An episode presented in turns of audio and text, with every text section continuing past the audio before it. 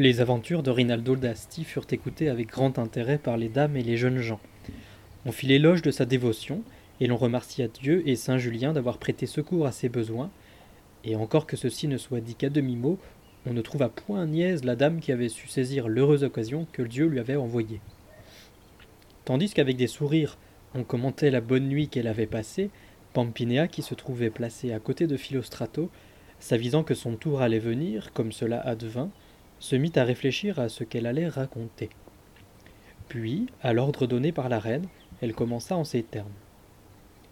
Valeureuses amies, plus on parle de l'action de la fortune, plus il en reste à en dire quand on considère ses effets. Personne ne s'en étonnera si l'on observe que toutes les choses que sottement nous appelons nôtres sont entre ses mains, et que par conséquent, selon son mystérieux jugement, sans aucun répit, de l'un à l'autre et de celui-ci à celui-là, tour à tour et sans aucune logique qui soit connue de nous, par la fortune elles sont échangées. C'est pourquoi, bien que les faits le manifestent en tout et constamment, et que cela soit clairement montré en plusieurs des précédentes nouvelles, néanmoins, puisqu'il plaît à notre reine que l'on traite ce sujet, je vais ajouter au récit déjà fait, et peut-être avec quelque profit pour mes auditeurs, une histoire qui je crois devrait plaire. Il y eut jadis dans notre ville un chevalier nommé Messire Tebaldo. Selon certains, il était de la maison des Lamberti, mais d'autres affirment qu'il était des Agolanti, se fondant peut-être sur le métier exercé ensuite par ses fils, semblable en effet à celui que les Agolanti ont toujours fait et font encore. Mais laissant de côté la question de savoir à laquelle de ces deux maisons il appartenait, il fut, dis-je, en son temps, un très riche chevalier. Il eut trois fils, dont le premier se nommait Lamberto, le deuxième Tedaldo et le troisième Agolante, déjà beaux et élégants, bien que l'aîné n'atteignît pas encore ses dix-huit ans, quand le très riche messire Tebaldo vint à mourir, et leur légua, en tant que ses héritiers légitimes, tous ses biens meubles et immeubles. Se voyant devenus richissimes tant en argent liquide qu'en propriété, sans aucune autre gouverne que leur bon plaisir, sans frein ni retenue, ils se mirent à dépenser. Ils entretenaient une domesticité nombreuse, beaucoup de bons chevaux, des chiens et des oiseaux, et tenaient continuellement table ouverte, offraient des présents, couraient des tournois, bref, faisaient non seulement ce qui convient à des nobles, mais encore tout ce que leur désir juvénile leur donnait envie d'accomplir. Mais ils ne menèrent pas longtemps un tel train de vie, car le trésor que leur avait laissé leur père s'épuisa. Comme leurs revenus ne suffisaient plus aux dépenses engagées, ils commencèrent à hypothéquer et à vendre leurs propriétés. Laissés dans l'une après l'autre, ils ne s'avisèrent de la situation qu'une fois qu'ils furent presque réduits à rien et que la pauvreté leur ouvrit des yeux que la richesse avait tenus clos. Alors, ayant convoqué ses frères, Lamberto leur dit quelle avait été la magnificence de leur père, quelle avait été leur richesse et à quel degré de pauvreté ils étaient arrivés par leurs dépenses inconsidérées. Du mieux qu'il put, avant que leur misère ne devint plus évidente, il les exhorta à vendre le le peu qui leur était resté, et à s'expatrier. Et ainsi firent-ils. Sans prendre congé, quittant Florence sans ostentation, ils partirent droit vers l'Angleterre. Ayant loué à Londres une petite maison et vivant chichement, avec âpreté ils devinrent usuriers. La fortune leur fut en cela si favorable qu'en quelques années ils amassèrent une grosse somme d'argent. Revenant à tour de rôle à Florence, ils purent ainsi racheter une grande partie de leurs propriétés. Ils en acquirent même de nouvelles et prirent femme. Comme ils continuaient à prêter en Angleterre, ils envoyèrent s'occuper de leurs affaires un de leurs jeunes neveux, qui se nommait Alessandro. Mais eux, tous les trois à Florence, oubliant à quelle partie les avait naguère réduits leur folle prodigalité, et bien qu'ils fussent devenus pères de famille, plus que jamais ils dépensaient sans mesure, et jouissaient du plus grand crédit auprès des marchands sur les plus grosses sommes d'argent. Durant quelques années, ces dépenses furent en partie soutenues par les fonds que leur envoyait Alessandro, lequel s'était mis à prêter aux barons sur leurs châteaux et leurs autres revenus, opération qui lui rapportait de gros bénéfices. Tandis que les trois frères dépensaient largement, et, quand l'argent venait à manquer, faisaient des emprunts en comptant toujours sur l'Angleterre, il advint que, contre toute prévision, une guerre éclata dans ce pays entre le roi et l'un de ses fils, de sorte que l'île se divisa en deux camps, qui tenant pour l'un et qui pour l'autre. à cause de quoi les châteaux des barons firent défaut à Alessandro ainsi que tous ses autres revenus. Mais comme on espérait jour après jour que la paix allait se rétablir entre le père et le fils, et que par conséquent tout lui serait restitué, intérêt et capital, Alessandro ne se décidait pas à quitter le pays, pendant que les trois frères, à Florence, donnaient libre cours à leurs dépenses et empruntaient chaque jour davantage. Cependant, au bout de plusieurs années, l'espoir de paix n'étant suivi d'aucun effet, les trois frères non seulement perdirent leur crédit, mais comme leurs créanciers voulaient être payés, ils furent bientôt arrêtés. En outre, leurs propriétés ne suffisant pas au paiement de leurs dettes, pour le reliquat, ils durent rester en prison. Quant à leurs épouses et à leurs enfants encore petits, les uns se réfugièrent à la campagne, les autres allèrent de divers côtés en très pauvre équipage, et ne sachant rien faire d'autre que de se résigner à mener une vie misérable pour le restant de leurs jours. Après avoir attendu la paix en Angleterre durant plusieurs années, Alessandro, voyant qu'elle ne venait pas, et jugeant qu'il était aussi dangereux pour lui qu'inutile de rester vainement en ce pays, décida de s'en retourner en Italie, et tout seul, il se mit en route. Comme il quittait Bruges, il en vit sortir également un abbé, de blanc vêtu, accompagné d'une nombreuse suite de moines et précédé d'une escorte chargée d'imposants bagages. Fermaient la marche deux chevaliers d'âge respectable et parents du roi d'Angleterre, qui, connaissant Alessandro, l'accueillirent volontiers parmi eux. Faisant donc route en leur compagnie, le jeune homme leur demanda discrètement qui étaient ces moines qui voyageaient ainsi et où ils se rendaient. L'un des chevaliers répondit Celui qui chevauche en avant est un jeune homme de nos parents, récemment élu abbé d'une des plus grandes abbayes d'Angleterre. Comme il est plus jeune que ne l'autorisent les lois pour recevoir pareille dignité, nous allons avec lui à Rome afin d'obtenir du Saint-Père qu'il lui donne dispense, vu son âge trop tendre, et le confirme dans son titre. Mais de cela, il ne faut parler à âme qui vive. Alors que le nouvel abbé chevauchait tantôt en avant, tantôt à l'arrière de son escorte, comme on le voit souvent faire aux seigneurs en voyage, le hasard voulut qu'en chemin il vit à ses côtés Alessandro, lequel était fort jeune, très beau de corps et de visage, et aussi courtois et agréable et de bonne manière qu'il était possible de l'être.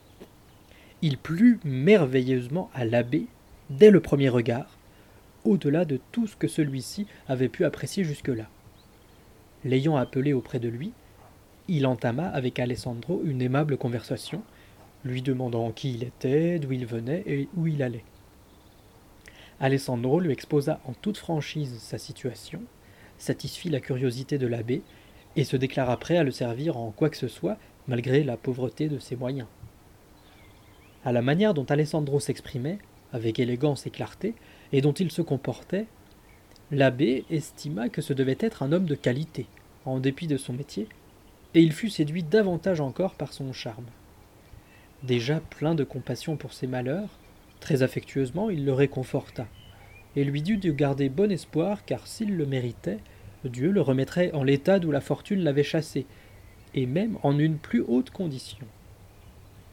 Puisqu'ils se dirigeaient tous vers la Toscane, il le pria d'être de sa compagnie, Alessandro lui rendit grâce et affirma qu'il était prêt à exécuter le moindre de ses ordres. Chemin faisant, et tandis que des sentiments qu'il n'avait encore jamais éprouvés agitaient le cœur de l'abbé à la vue d'Alessandro, il advint, plusieurs jours après, que le cortège arriva dans un village qui n'était guère fourni en fait d'hôtellerie. Comme l'abbé voulait faire étape en ce lieu, Alessandro le fit descendre chez un aubergiste qu'il connaissait fort bien et lui fit préparer une chambre dans la pièce la moins incommode de la maison. Étant déjà devenu en quelque sorte le majordome de l'abbé et ayant la pratique des voyages, il logea toute la suite en différents endroits du village du mieux qu'il put. L'abbé ayant dîné et tout le monde étant allé se coucher, car la nuit était déjà avancée, Alessandro demanda à l'hôte où il pouvait lui-même dormir. L'hôte lui répondit en vérité, je n'en sais rien. Tu vois que tout est complet. Ma famille et moi-même devons dormir sur les bancs. Mais dans la chambre de l'abbé, il y a des coffres à blé. Je peux t'y mener. Dessus, je vais mettre une paillasse, et là, euh, du mieux que tu pourras, si cela t'agrée, tu coucheras pour cette nuit. Alessandro répondit. Comment irai-je dans la chambre de l'abbé? Tu sais qu'elle est petite, c'est pourquoi aucun de ses moines n'a pu y être logé. Si je m'étais aperçu de cela quand on a clos les rideaux, j'aurais fait dormir les moines sur les coffres et moi je serais allé là où ils dorment. L'autre prit. Ah, les choses sont ainsi. Toi, si tu veux, tu peux t'arranger là le mieux du monde. L'abbé est endormi, les rideaux sont fermés. Je vais t'apporter discrètement une couverture. Euh, couche-toi donc là. Voyant que cela pouvait se faire sans causer aucune gêne à l'abbé, Alessandro accepta, et, aussi discrètement qu'il le put, s'installa. L'abbé, qui non seulement ne dormait pas, mais pensait ardemment à ses nouveaux désirs, entendait leur conversation, et avait compris où Alessandro s'était allongé. Aussi, en lui-même, très content, commença-t-il à se dire Dieu m'a envoyé l'occasion favorable à mes désirs. Si je ne la saisis pas, d'ici longtemps, elle ne se représentera sans doute plus. Et, ayant résolu de la saisir, tout lui semblant paisible dans l'hôtellerie, à voix basse, il appela Alessandro et lui dit de se coucher auprès de lui. Celui-ci, après mille protestations, se dévêtit et vint y prendre place. Posant sa main sur la poitrine d'Alessandro, l'abbé se mit à le palper, comme les tendres jeunes femmes le font à leurs amants. Fort étonné, Alessandro eut le soupçon que l'abbé se livrait à ses attouchements sous l'empire d'un amour déshonnête. Soit d'instinct, soit pour quelque mouvement fait par Alessandro, l'abbé devina aussitôt le soupçon et se mit à sourire. Enlevant prestement sa chemise, il saisit la main d'Alessandro et la posa sur sa poitrine en disant Alessandro, chasse vite tes sottes pensées. Touche par ici et apprends ce que je cache. La main sur la poitrine de l'abbé, Alessandro trouva deux petits seins, ronds, fermes et délicats comme s'ils eussent été d'ivoire. Les ayant trouvés, et apprenant ainsi qu'elle était femme, sans attendre d'autre invite, Alessandro l'enlaça tout de suite et voulait l'embrasser, quand elle lui dit Avant que tu m'approches davantage, écoute ce que je vais te dire. Comme tu peux t'en rendre compte, je suis femme et non pas homme. Partie pucelle de chez moi, j'allais voir le pape pour qu'il me donne un mari. Par chance pour toi, ou par malheur pour moi, quand je t'ai vu l'autre jour, je me suis enflammé d'amour pour toi, de sorte que jamais femme n'aima autant un homme. C'est pourquoi j'ai décidé de te vouloir pour mari, de préférence à tout autre. Au cas où toi tu ne me voudrais pas pour femme, éloigne-toi tout de suite et retourne là où tu étais. Bien qu'il ignorât qui elle était, Alessandro pensa qu'elle devait être noble et riche, vu l'escorte qui l'accompagnait, et voyait qu'elle était très belle. Aussi, sans y réfléchir trop longtemps, il lui répondit que si tel était son désir, lui-même en était fort heureux. Alors, s'asseyant sur le lit, devant un petit tableau où Notre Seigneur était représenté, elle mit un anneau à la main d'Alessandro et elle se fit épouser. Après cela, ils s'étreignirent et s'aimèrent au grand plaisir de tous deux le restant de la nuit. Ayant pris les dispositions nécessaires, le jour venu, Alessandro se leva et sortit de la chambre comme il y était entré, sans que personne sût où il avait passé la nuit. Joyeux outre mesure, il se remit en route avec l'abbé et sa suite, et après plusieurs journées de voyage, ils arrivèrent à Rome. Là, quelques jours plus tard, accompagné des deux chevaliers et d'Alessandro, sans aucune escorte, l'abbé se rendit chez le pape. Après avoir rendu hommage comme il se doit, l'abbé parla en ces termes. Saint-Père, comme vous devez le savoir mieux qu'aucun autre, quiconque veut vivre selon la justice et l'honnêteté doit fuir autant qu'il peut toute occasion qui pourrait l'inciter à se conduire autrement. C'est pourquoi, moi qui désire vivre honnêtement, je me suis enfui en secret, sous l'habit que vous voyez, avec une grande partie des trésors du roi d'Angleterre, mon père. Celui-ci voulait me donner pour femme, jeune comme vous me voyez, au roi d'Écosse, qui est un seigneur d'un grand âge. Alors je me suis mis en route pour venir jusqu'ici, afin que votre sainteté me marie. Ce n'est pas tant l'extrême vieillesse du roi d'Écosse qui m'a poussé à fuir que la crainte de pécher en raison de la fragilité de ma jeunesse, contre les lois divines et contre l'honneur du sang royal de mon père, si j'avais épousé ce vieillard. Et tandis que j'allais ainsi vers vous, Dieu, qui connaît parfaitement ce qui convient à chacun de nous, dans sa miséricorde, offrit à mes yeux celui qu'il avait choisi pour être mon mari, et ce fut ce jeune homme, et elle désigna Alessandro, que vous voyez auprès de moi, dont la conduite et la valeur sont dignes des plus grandes dames bien que la noblesse de son sang soit sans doute moins éclatante que celle des rois. C'est donc lui que j'ai pris et que je veux pour mari, et je n'en aurai jamais aucun autre, quoi qu'il puisse en sembler à mon père ou à qui que ce fût. La raison principale pour laquelle je me suis mise en route est désormais caduque, mais j'ai voulu mener à terme mon voyage, à savoir visiter les lieux saints dont cette ville est pleine, et votre sainteté, et cela afin que le mariage que nous avons contracté devant Dieu seul le soit ouvertement en votre présence et devant les autres humains.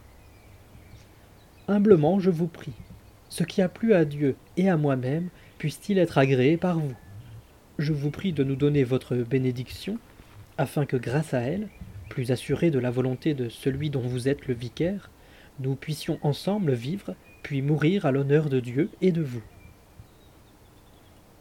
Alessandro fut stupéfait de découvrir que sa femme était la fille du roi d'Angleterre, et il s'en réjouit en son fort intérieur. Mais encore plus surpris furent les deux chevaliers, et ils s'indignèrent à tel point que, s'ils s'étaient trouvés ailleurs que devant le pape, ils auraient fait un mauvais parti à Alessandro et peut-être même à la jeune femme. Le pape s'étonna beaucoup de l'habit de la dame et du choix qu'elle avait fait. Mais, jugeant qu'il n'était plus possible de revenir en arrière, il voulut bien satisfaire la requête. Tout d'abord, il calma les chevaliers qu'il voyait fort courroucés, et les réconcilia avec la jeune femme et Alessandro. Puis il ordonna ce qu'il convenait de faire. Au jour fixé par lui, devant tous les cardinaux et une foule de hauts dignitaires, lesquels s'étaient rendus à la grande fête qu'on avait organisée, le pape fit s'avancer la jeune femme royalement parée, si belle et si charmante qu'à juste titre tous en faisaient l'éloge, et de même Alessandro en habit magnifique, dont l'aspect et les manières semblaient appartenir non pas à un jeune homme qui avait fait le métier d'usurier, mais plutôt à un prince, auquel les deux chevaliers rendaient honneur. Alors, le pape fit célébrer de nouveau le mariage en toute solennité. Puis, les noces belles et magnifiques étant terminées, il leur donna congé avec sa bénédiction. Après leur départ de Rome, il plut à Alessandro et à sa jeune épouse de passer par Florence, où la renommée avait déjà porté la nouvelle, et ils y furent reçus avec les plus grands honneurs. Payant tous les créanciers, la dame fit libérer les trois frères et leur fit restituer tous leurs biens à eux et à leurs épouses. Puis, à la satisfaction de tous, Alessandro et sa femme, ainsi qu'Agolante, quittèrent Florence, et arrivés à Paris, ils furent reçus honorablement par le roi. De là, les deux chevaliers passèrent en Angleterre et intervinrent tant auprès du roi qu'il accorda sa grâce et accueillit sa fille et son gendre avec une très grande liesse. À ce dernier, peu de temps après, il conféra le titre de chevalier et donna le comté de Cornouailles.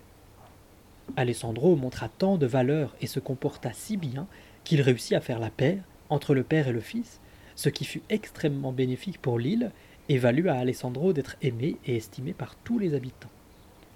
Agolante recouvra tout ce qu'on lui devait et, riche plus que jamais, s'en retourna à Florence après avoir été fait chevalier par le comte Alessandro. Celui-ci et son épouse vécurent ensuite avec gloire, et selon ce que certains racontent, grâce à son intelligence, à sa vaillance et à l'aide de son beau-père. Plus tard, Alessandro conquit l'Écosse et en fut couronné roi.